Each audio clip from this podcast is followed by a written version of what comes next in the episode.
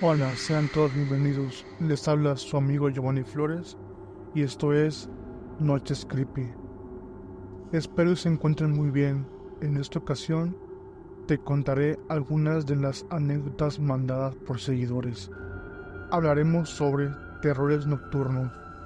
Nos mandaron tres interesantes historias que espero y sean de su agrado. Nos la envía Leticia y dice lo siguiente. Es una historia muy larga, espero y la puedan leer. De niña siempre tenía miedo a la oscuridad y a los fantasmas.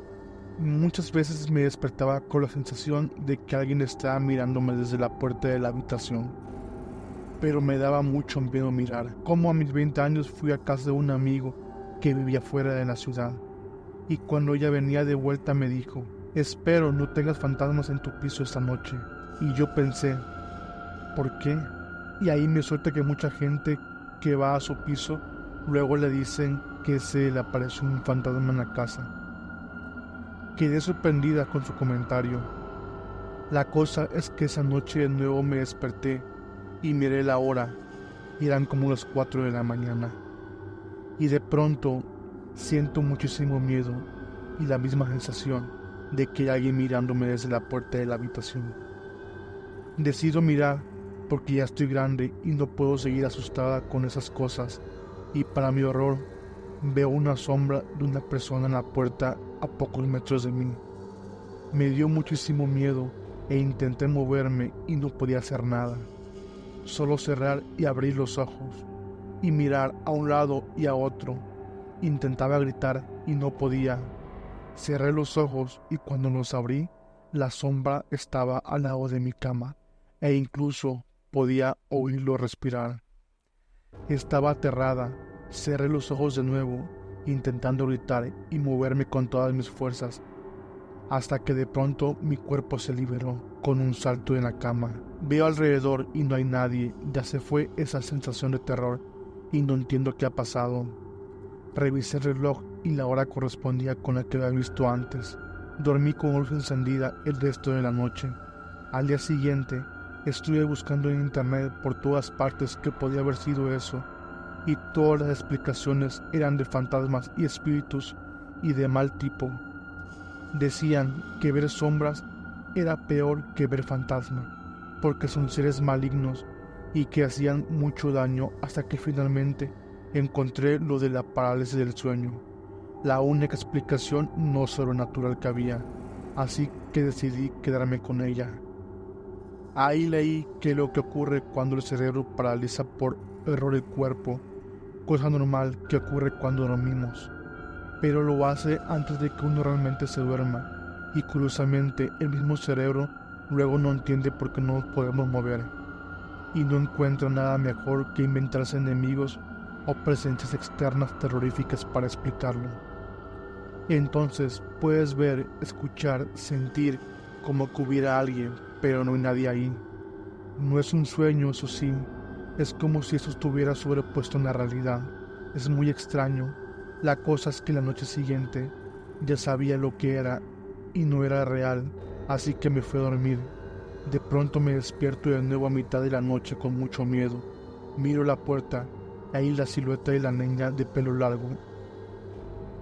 Pienso, eso no es real, no me va a dar miedo esta vez, y la maldita salta de la puerta sobre mí y se apoya en el pecho. Podía sentir la presión y su pelo en mi cara y cómo sonaba su respiración. Fue horrible.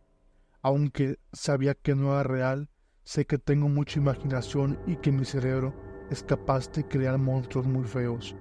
Así que no me atreví a mirarla hasta que logré de nuevo salir de ese estado y ya no había nadie. Otra vez más adelante, luego que mi chico se fue a trabajar, en esa época algunos días se iba a casa como a las 5 de la mañana. Me despierto y lo veo sentado encima mío mirándome de manera muy extraña. Y yo sabía que no era él.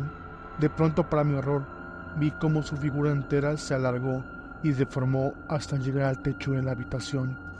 De ahí en adelante, a este ser le comencé a llamar el falso por haberse hecho pasar por mi chico, a veces por otras personas. En ese tiempo estaba acudiendo a terapia por un tema que nada que ver, que es que no terminaba con la tesis de mi carrera porque tenía un problema importante, con no poder acabar las cosas y otros temas relacionados con la baja autoestima. Así que cuando me tocó ir de nuevo, obviamente el tema cambió absolutamente a esto que me está pasando. Ella me explicó mejor que la parálisis del sueño, con terrores nocturnos, y que generalmente sucede por malos hábitos del sueño y momentos de estrés, dos cosas que yo tenía en ese momento, y que finalmente la única manera de que dejara de pasar era tratando esos temas que me afectaban. Recuerdo que me dijo que la única persona que estaba detrás de esto era yo misma, que el cerebro se busca enemigos externos para representarlo, pero finalmente es uno mismo. La cosa es que a medida que trataba esos temas en terapia, de poco a poco esos episodios se fueron haciendo menos traumáticos y menos frecuentes. Fue muy gracioso porque aparte de esos episodios mismos de y el sueño, también tenía sueños pesadillas relacionadas con ellos. Entonces como que mi sueño dejaba de tenerle miedo a estos monstruos y comenzaban a perseguirlos, aunque debo aceptar que aún lo hacía asustado. El último sueño que tuve de eso era yo persiguiendo el monstruo hasta el baño, detrás de una cortina de ducha, y cuando la abrí vi que el monstruo era yo misma, y desperté.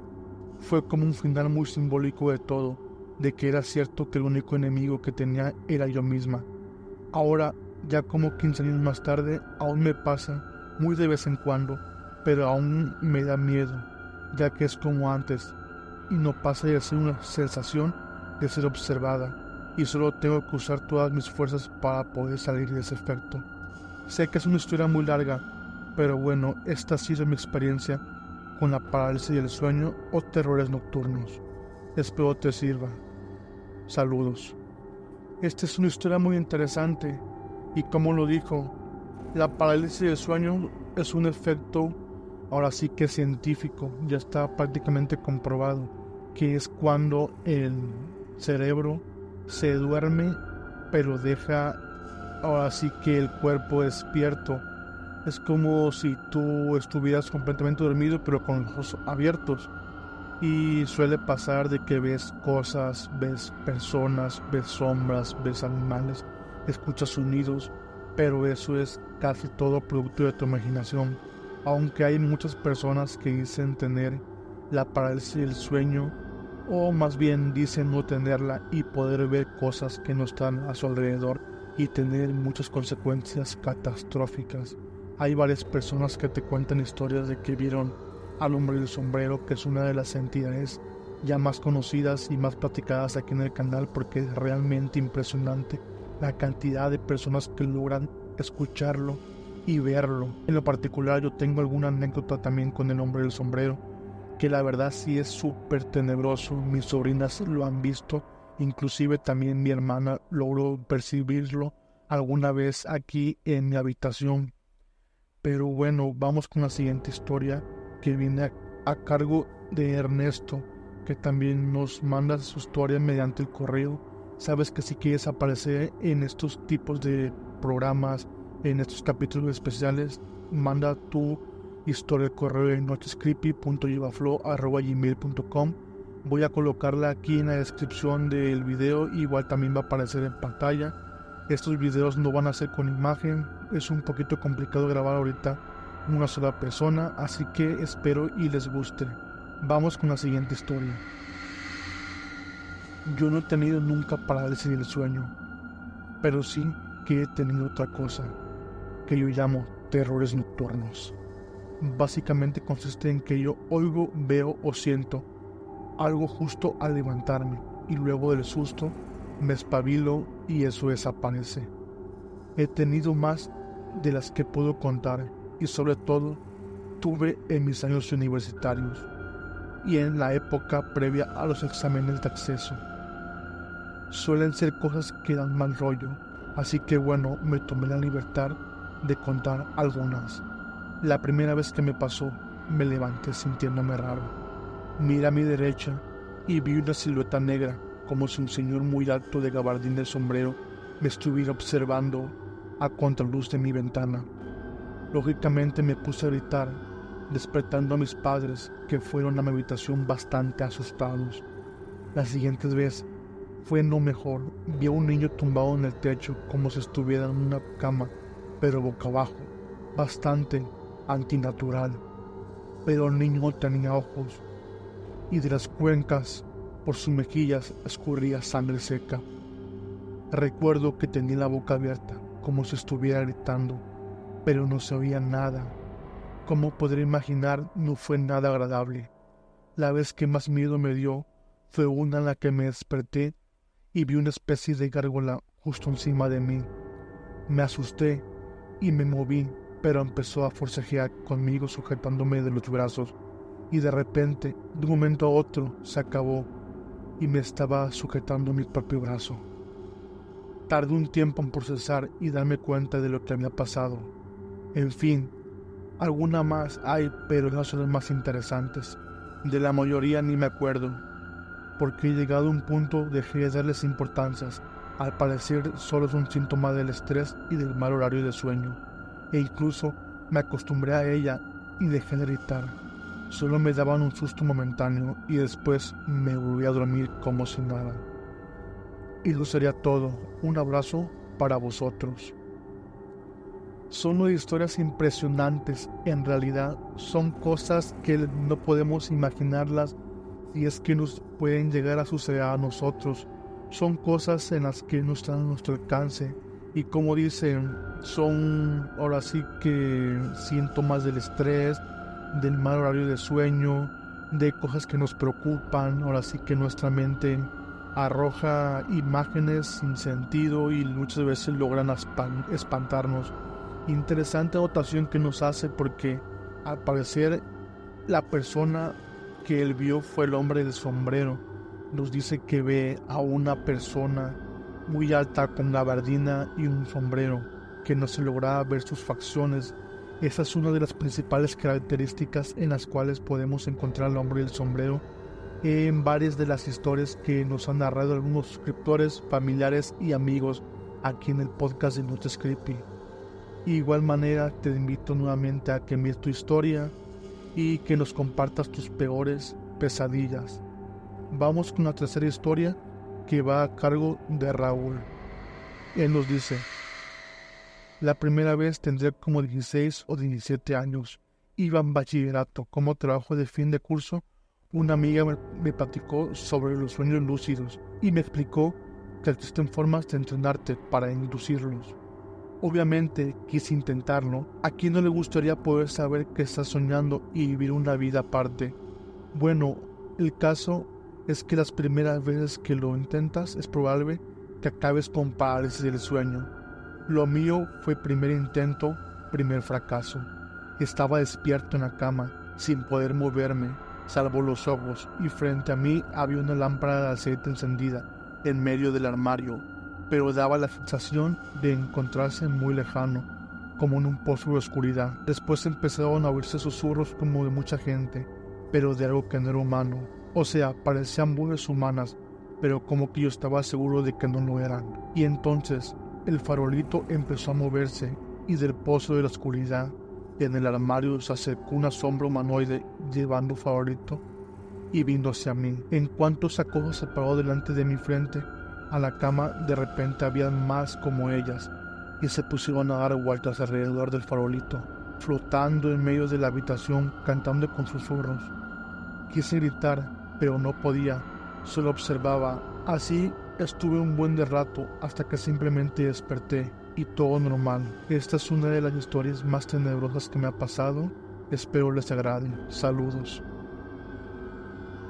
Otra historia impresionante. Les digo cómo es posible de que la mente pueda eh, jugarnos tantas bromas o inducirnos a así que cosas que nosotros no queremos ver o cosas que simplemente nos van a dar miedo sin que ella se dé cuenta. Yo tengo una anécdota similar. Hace un tiempo yo estaba en mi habitación, había terminado de grabar un episodio para ustedes y ya estaba así que muy cansado, tenía como que la presión muy muy alta en el aspecto de que tenía que subir el episodio, me faltaba un día, no tenía contenido, estaba investigando para traerles un contenido de calidad y pues en fin, acabé 2 de la mañana, el episodio tenía que subir a las 3 con 33 de la madrugada, que es la hora en la que subo los episodios normalmente. Y total, yo me acosté, no lograba conciliar el sueño.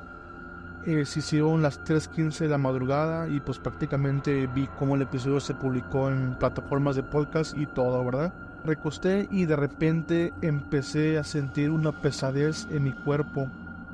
No podía moverme, no podía así que hablar, no podía mm, hacer algún tipo de esto debido a que ahora sí estaba inducido una parálisis del sueño total. Yo estaba acostado en mi cama y de repente empiezo a escuchar un ruido al pie de la misma. Yo pensaba que era mi perro, tengo un perro chihuahua pequeño y pues a veces se mete al cuarto y hace su, su alboroto pero no, no lo era. Eh, de repente sentí como que alguien me tomó de los pies e intentó jalarme. Me sentía así que con esa impotencia porque no podía hacer nada para solucionar este problema. Mi, mi mamá estaba en su cuarto, yo en mi mente le gritaba, le gritaba, pero pues nadie me escuchaba. Le gritaba mamá, mamá, mamá. No, no lograba despertarla porque no salía ningún sonido de mi boca. De repente vi su rostro encima, o más bien vi su rostro enfrente del mío, y sentí como empezó a empujar mi cabeza hacia arriba.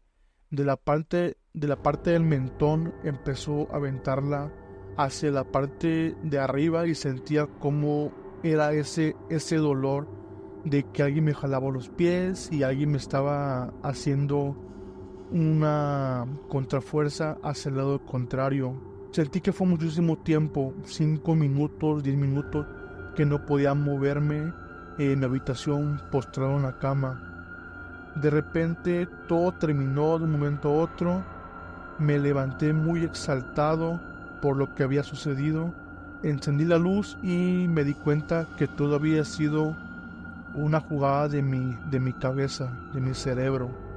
Fue una de las parálisis que más miedo me dio porque yo, en verdad, el simple hecho de ver el rostro de tu madre encima de ti queriendo hacerte daño, sí fue un poquito muy complicado de ver porque es la persona que tiene la vida y que te quiere hacer daño si es muy muy impotente de, de, tu parte. Espero y estas pequeñas historias te hayan gustado. Vamos a dejar hasta aquel episodio. Pienso hacer varios episodios de ese tamaño. Unos cortitos para que ustedes tengan mayor tiempo de reproducción y no se aburran con las 40 45, 50, una hora que subimos de episodios completamente. Creo que a partir de hoy vamos a cambiar la dinámica del podcast. Probablemente sí tenga invitados nuevamente, con amigos, conocidos, pero igual también dos, cada tres episodios voy a meter uno donde yo esté solo para que ustedes puedan escuchar las historias que nos mandan al podcast. Igual también podemos buscar historias en Reddit y traérselas a ustedes aquí. No sé qué les parezca. Sin más por el momento me despido. Soy su amigo Giovanni Flores de Noches Creepy. Espero le pasen muy bien y sobre todo les deseo unas dulces pesadillas. Chao chao.